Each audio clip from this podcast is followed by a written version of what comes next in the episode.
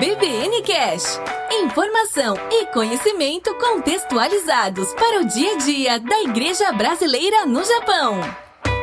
Estudante, seja bem-vindo a mais um episódio do EBVN Cast, esse podcast para servir a Igreja Brasileira no Japão. Hoje a gente vai conhecer a Beth Bourguignon, missionária, professora de espanhol, que fala espanhol e fala português. A gente vai descobrir que trem doido é esse, falando com a gente lá da Zoropa. Professora, bem-vinda ao EBVN Cast. Olá, buenos dias a todos. Que tal? Bom dia a todo mundo. Gente, a gente vai bater um papo aqui sobre missão, um pouquinho sobre vocação, sobre idioma espanhol, para apresentar para vocês uma nova companheira de caminhada. Você conheceu o Joji no nosso último episódio, que vai ser o nosso companheiro japonês que vai falar um pouquinho pra gente sobre cultura japonesa, ajudando a gente a entender um pouquinho mais a cultura japonesa. E a gente fez uma nova amizade com a professora Beth, que ela vai trazer devocionais em espanhol mensalmente, para a gente aprender um pouquinho mais do idioma espanhol, mas também ter aí a oportunidade de compartilhar um conteúdo em espanhol para quem fala essa língua aqui no nosso querido Japão. É isso. Ajeita aí o seu fone de ouvido, bora lá pro episódio.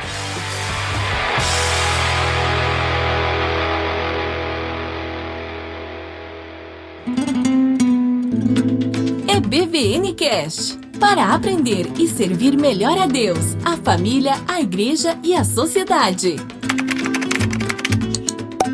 Professora Beth, eu imagino que o povo deve ter ficado curioso porque começou o Oi em espanhol, seguiu para o português, tem um nome diferente, mora nas Europas. A senhorita é brasileira ou é espanhola ou é de que outra nacionalidade? Eu sempre digo que eu sou cidadã do céu porque Paulo disse isso, né? A gente é despatriado.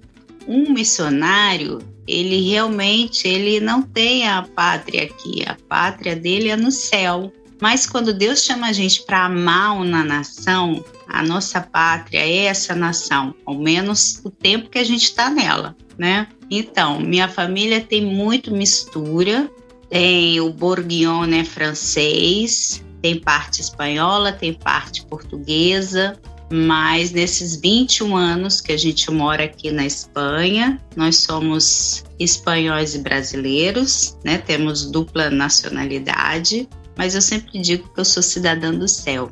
É uma família que saiu da, da Espanha e foi para o Brasil, ou é uma família de brasileiros que voltou depois para a Espanha e conseguiu a nacionalidade? Qual é a jornada da família? Fiquei curioso. Então, a família, primeiro sou eu e minha irmã, nós saímos do Brasil faz 21 anos, eu vim para a Espanha para estudar. Como eu já falava espanhol, eu aprendi a falar espanhol bem cedo. Então, quando houve a oportunidade, eu vim para a Espanha para fazer meu doutorado. Eu já dava aula na Universidade de Espanhol no Brasil. Então, era muito novinha e já vim para isso. Já tinha vindo para fazer outros cursos né? E vim há, há 21 anos atrás para Granada. E minha irmã veio também como missionária. Ela, ela é mais velha que eu, tem 10 anos mais que eu. E nós viemos juntas. E tudo aconteceu aqui. Não quis voltar mais, porque eu entendi que Deus tinha me formado para amar essa terra e para abençoá-la. E então, depois de 10 anos aqui, Deus me chamou para o ministério de forma integral. E desde então eu compagino as duas coisas. Porque eu entendo que o amor à língua faz parte do amor a missões, a, a Deus, a servi-lo. Então eu creio que qualquer pessoa que comece a pensar em missões de uma maneira ou vocacional, ou para apoiar orando, ou para apoiar observando essa nação ou contribuindo por ela, o amor pela língua começa, pela cultura começa aí. Então é importante, uma coisa vai unida à outra. O que, que chegou primeiro nessa jornada aí? Foi a caminhada com Jesus ou foi o, o idioma espanhol? Porque a, a vocação, vamos dizer assim, é, a consciência talvez missionária ou um compromisso missionário em tempo integral ou algo dessa maneira, parece que aconteceu depois, já aí na Europa, né? Mas Sim. o que, que, chegou primeiro? Foi a, a, relação com o idioma? Foi a, a, caminhada com Jesus? Ou foi uma consciência missionária que disparou o resto? Qual que, qual que é a, a caminhada aí? Eu acho que o primeiro foi a relação com Jesus, porque aquele que se relaciona com Jesus de uma maneira íntima, ele pouco a pouco vai enxergando aquilo que Deus quer e vai obedecendo. Então foi consequência, né? Estar numa família que tinha a possibilidade de que eu aprendesse o espanhol, que eu fizesse dessa língua como uma profissão, em que eu pudesse ter a oportunidade de ir para a Europa. Às vezes, por exemplo, minha irmã, ela veio para a Europa comigo, mas ela já era missionária e ela aprendeu espanhol na Espanha. Eu, quando cheguei na Espanha, eu já era professora de espanhol, já tinha feito uma especialização, ia fazer meu doutorado. Então, depois caiu a ficha, com a minha relação íntima com Jesus como discípula, caiu a ficha. E aí eu falei: meu Deus, eu fui preparada toda a minha vida para amar essa nação, para servi-la e para ser bênção, não só aqui, mas quando eu viajo ao redor do mundo para falar sobre ela.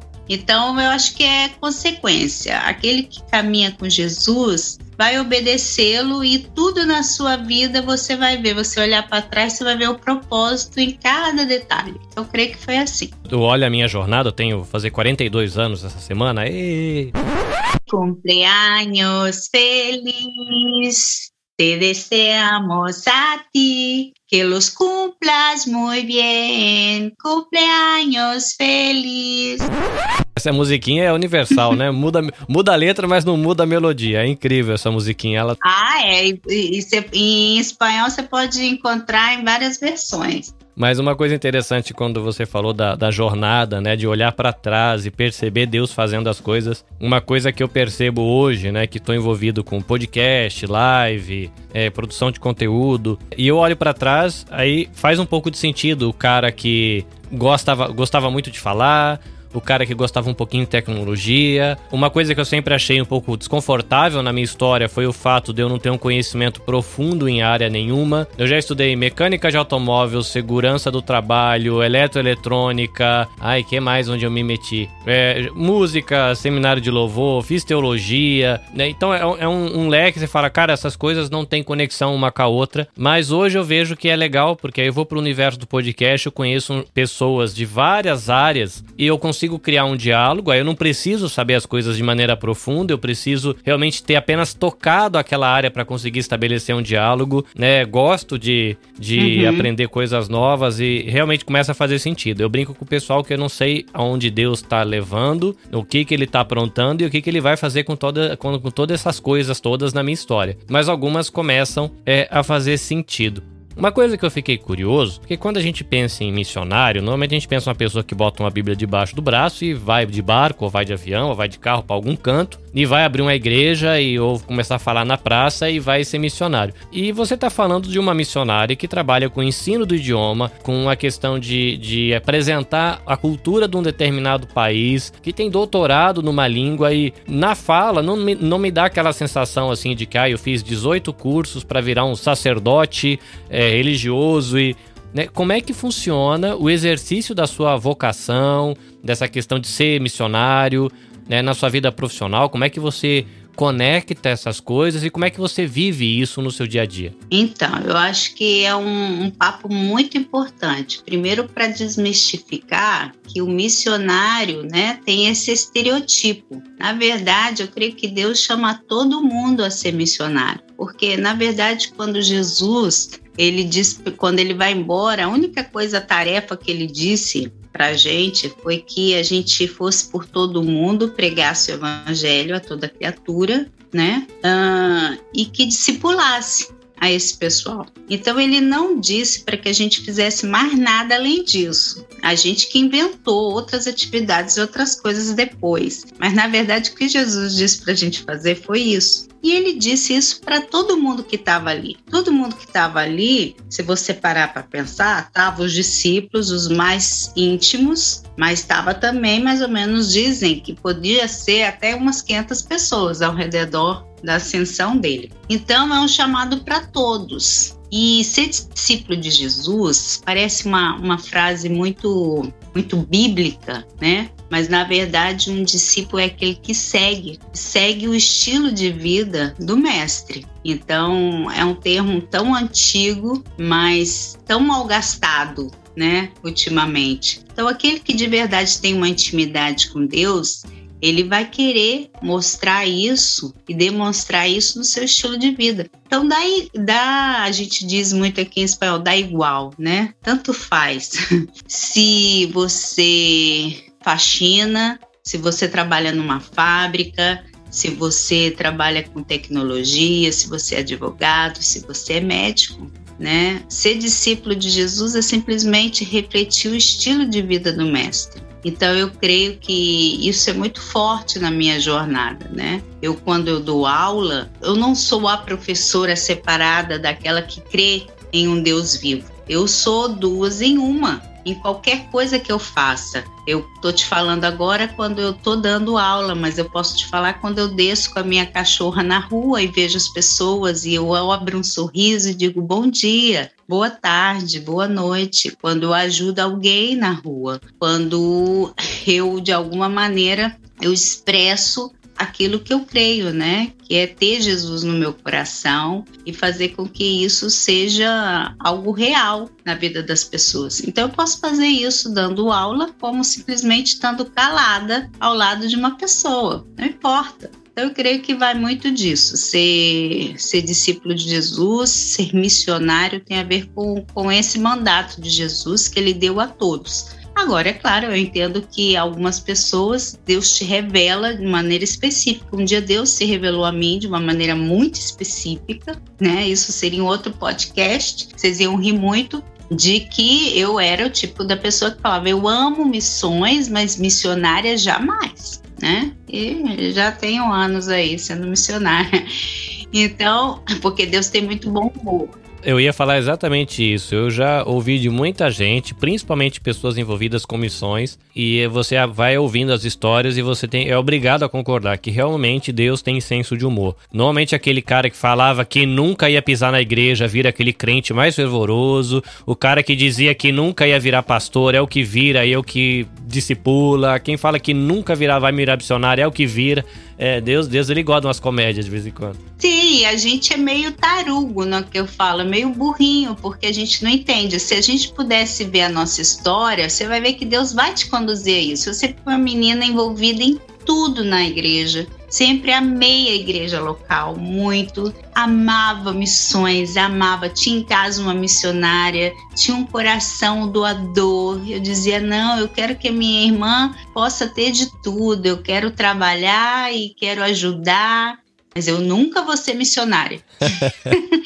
E olha que Deus me trouxe à Espanha num momento crucial da minha vida e, e, simplesmente chegou um momento que foi revelador. Eu creio que já todo mundo já sabia disso, menos eu. Inclusive, quando as pessoas se aproximavam da gente, ela que era missionária de carteirinha, é, eles falavam assim: olha, tem esse projeto, e, e apresentava o projeto para as duas, mas aí eu falava, mas é ela que é missionária, eu sou só um membro de uma igreja local comprometido. Então a gente precisa de verdade estar conectado com Deus para que a gente possa olhar a nossa história e ele Deus, ele se manifesta, ele fala ao redor nosso, né? Quando ele se movimenta, ele traz as coisas ao nosso redor e a gente tem que pedir sensibilidade a ele para que a gente possa entendê-lo. Porque na verdade Deus grita no nosso ouvido, a gente que não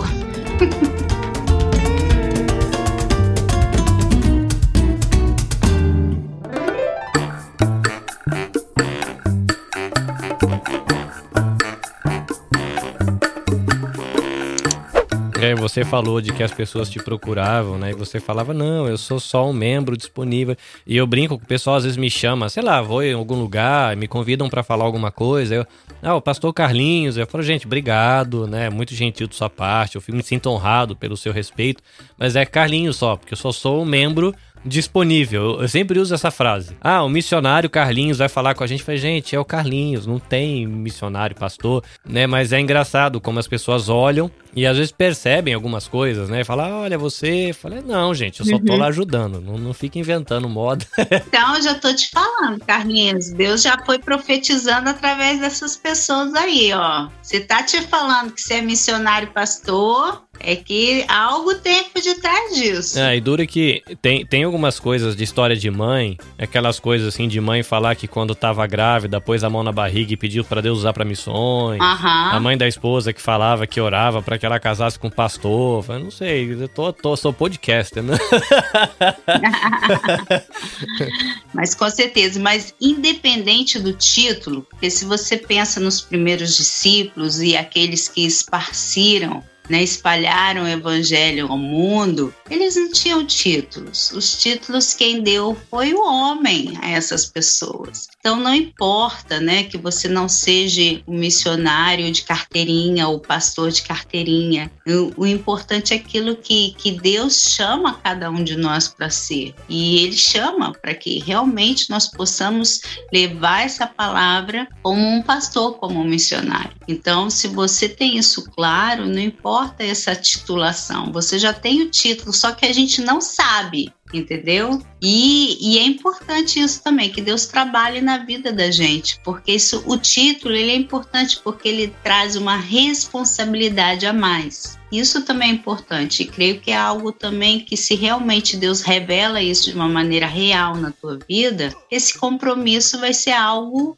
natural, né? E eu creio que esse compromisso é para todos, porque esse compromisso tem a ver a amar missões além daquilo que a gente já faz. Então, às vezes, tem a ver com que você se envolva realmente com uma nação, que você comece a orar por ela cada dia, que você busque missionários que estejam ali envolvidos, você comece a ver o, o, o jornal, as notícias, que você apoie financeiramente, que você ore por uma família missionária, ou faça isso igual com a igreja local, ou com o pastor, ou com quem seja, né? Eu amo, eu amo Espanha e eu amo Europa. E o meu desejo é que os europeus e os espanhóis conheçam a Deus. Então, há muito tempo, antes mesmo que Deus me chamasse de uma maneira específica, eu sempre tive meus olhos aqui na Europa e na Espanha. E hoje, quando vem alguém mais novo que eu, que é holandês, ou que é italiano, ou, quem, ou espanhol, eu faço tudo para que essa pessoa possa encontrar o seu chamado, o seu ministério, mais sendo um local. Então eu amo essas pessoas, quero ajudá-las, ou financeiramente, ou orando, ou conectando essas pessoas com outras pessoas que possam abençoá-lo. Então, o comprometimento, né, o compromisso, como a gente fala em português, vem disso também.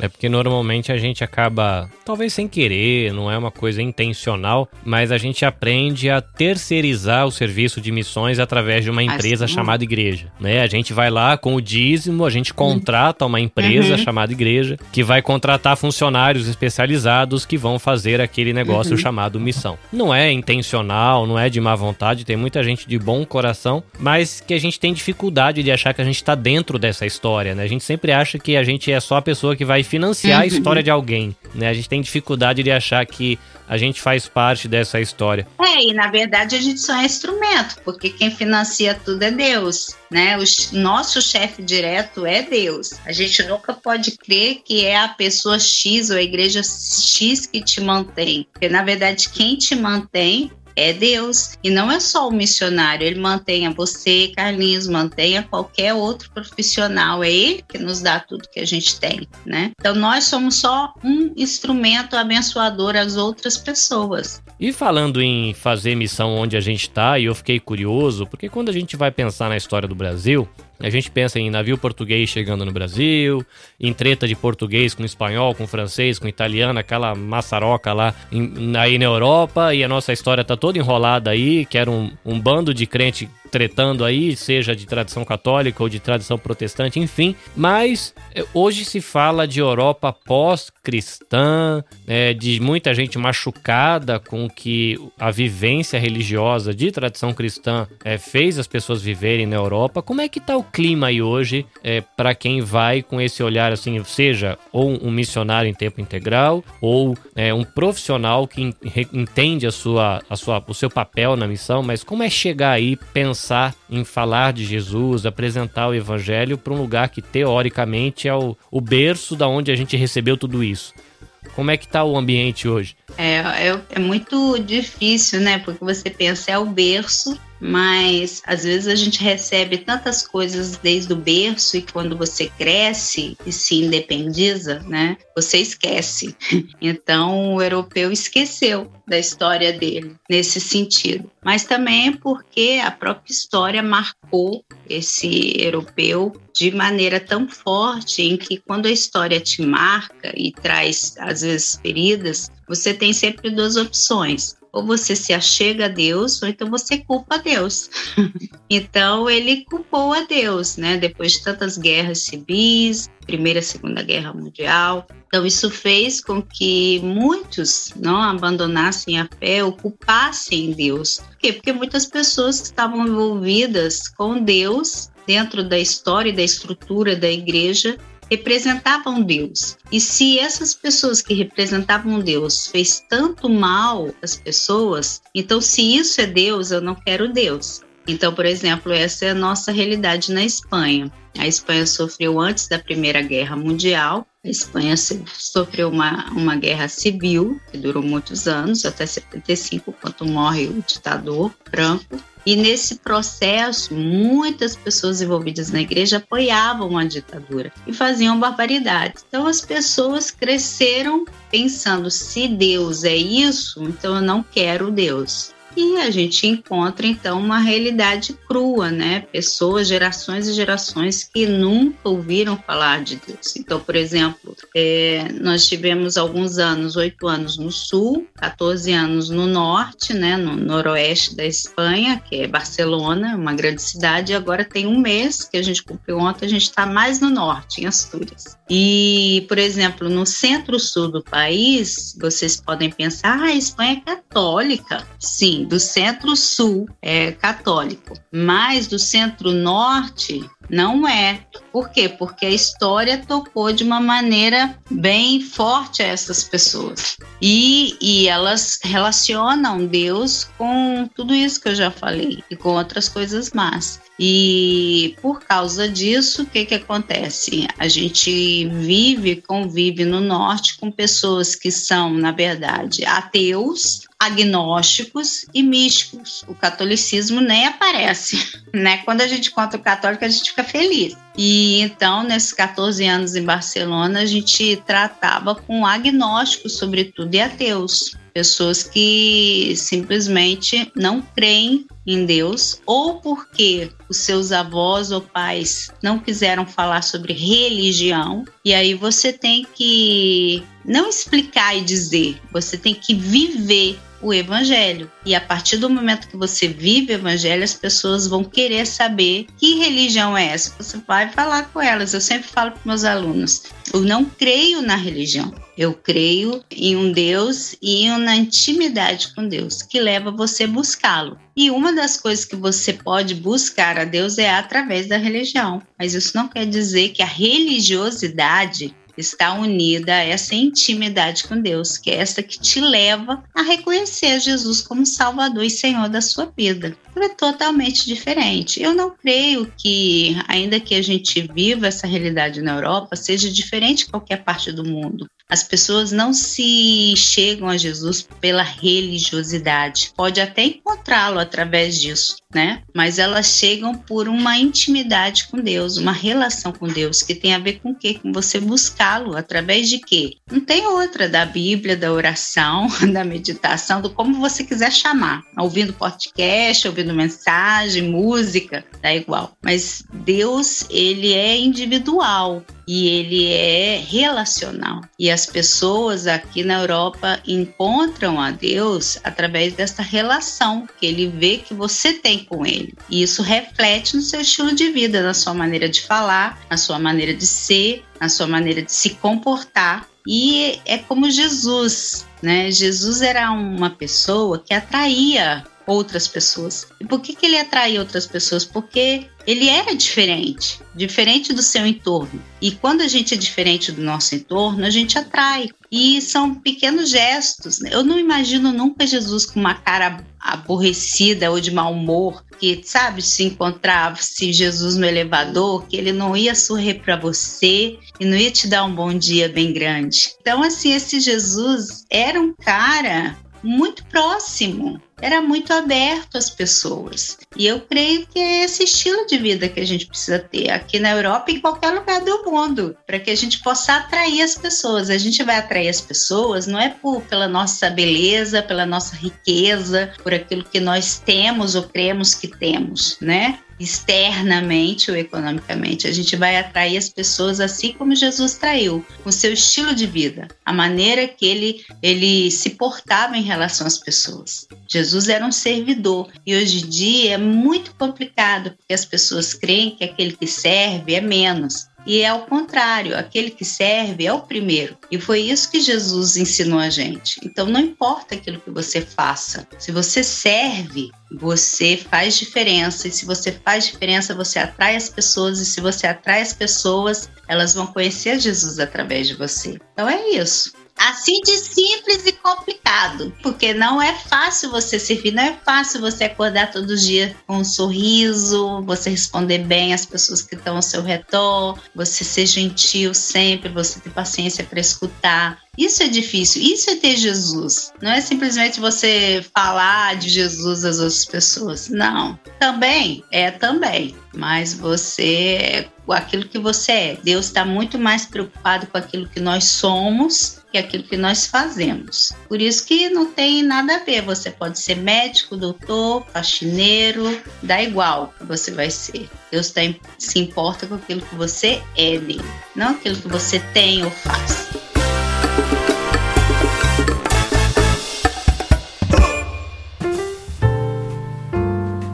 É BVN Cast para aprender e servir melhor a Deus, a família, a igreja e a sociedade. Maravilha. Ouvinte, para você entender o que, que a gente vai viver aqui no EBVN Cash a partir desse segundo semestre de 2021, a ideia é a gente trazer esse bate-papo sobre missões com um pouco mais de frequência. Né? Então, que, quem que a gente vai ter? A gente vai ter um bate-papo longo por mês, de uma hora, sobre assuntos variados, com profissionais, missionários, músicos, enfim, gente de várias áreas que vivem a fé cristã e a caminhada com Jesus. Em uma semana você vai ter uma reflexão trazida pelo Joji, que vai lá no nosso, no nosso quadro Japão Aquaranai explicar um pouquinho da cultura japonesa. Na outra semana a gente vai ter a professora Beth trazendo uma reflexão em espanhol. Na semana seguinte, o professor Igor lá do Nepal trazendo uma reflexão em inglês. O que, que a gente vai fazer aqui? A gente vai rodar praticamente quatro idiomas por mês conversando sobre missões, dando para você conteúdo, ferramentas para você pensar a missão na sua vivência aqui no Japão, ou se você acompanha a gente aí do Brasil ou de outro lugar do mundo, para você pensar missões no seu ambiente. Ter a experiência de ouvir um outro idioma, de aprender algumas palavras num outro idioma, de ouvir outras perspectivas e a gente aí buscando conteúdo, buscando bagagem para a gente viver a nossa fé no nosso cotidiano, seja na fábrica, na maternidade, na paternidade ou mesmo em, na vivência missionária em tempo integral. Professora Beth, muito obrigado pelo tempo para a gente ter esse bate-papo, para lhe apresentar para o pessoal. Para quem já quiser fazer amizade, aquela coisa do segue no Instagram, aperta o sininho, aquela coisa toda, onde o povo lhe acha? Então, eu acho isso o máximo, gente. Mas se você quiser me achar mesmo, você fala comigo que a gente bate um papo por telefone. Lá no Instagram, eu tenho dois Instagrams. Um que eu digo que é profissional, que é balela isso, tá, gente? Mas ele é profissional. Você só vai ver coisas relacionadas com a língua e a cultura espanhola.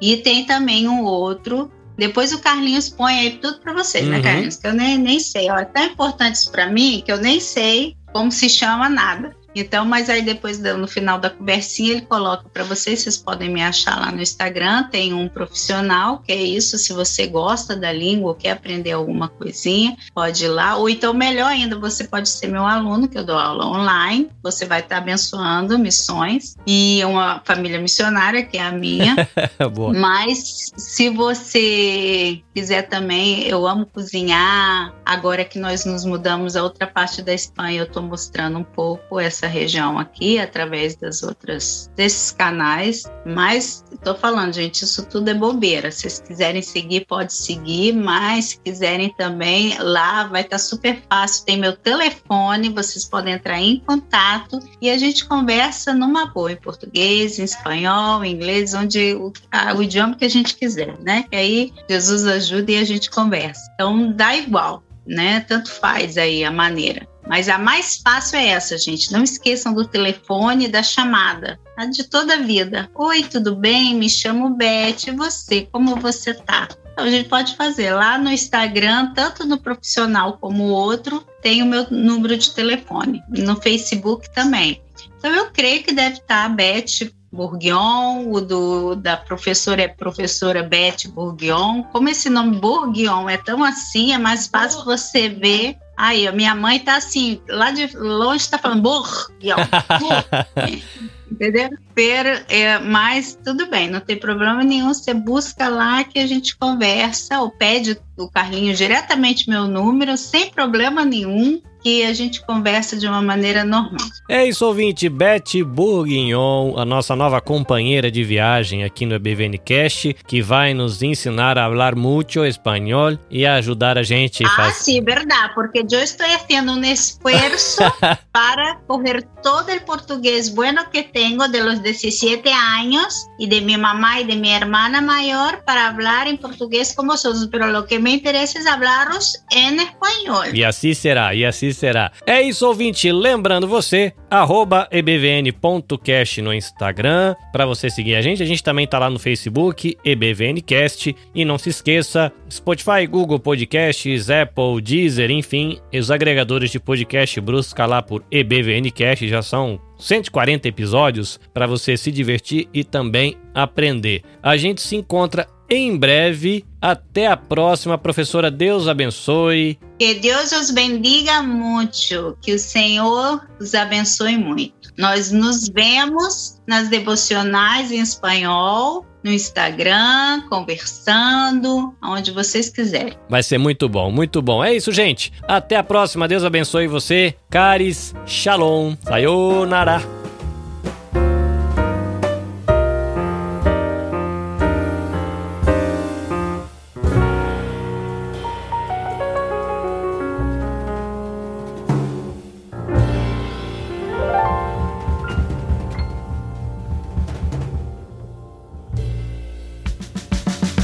Siga o EBVN Cash nas redes sociais.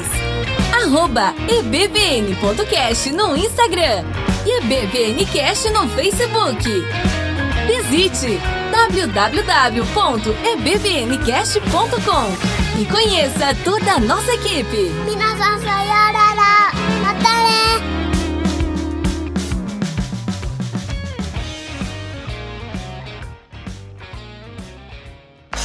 Este episódio foi editado pelo Nabecast. Saiba mais em www.nabecast.jp.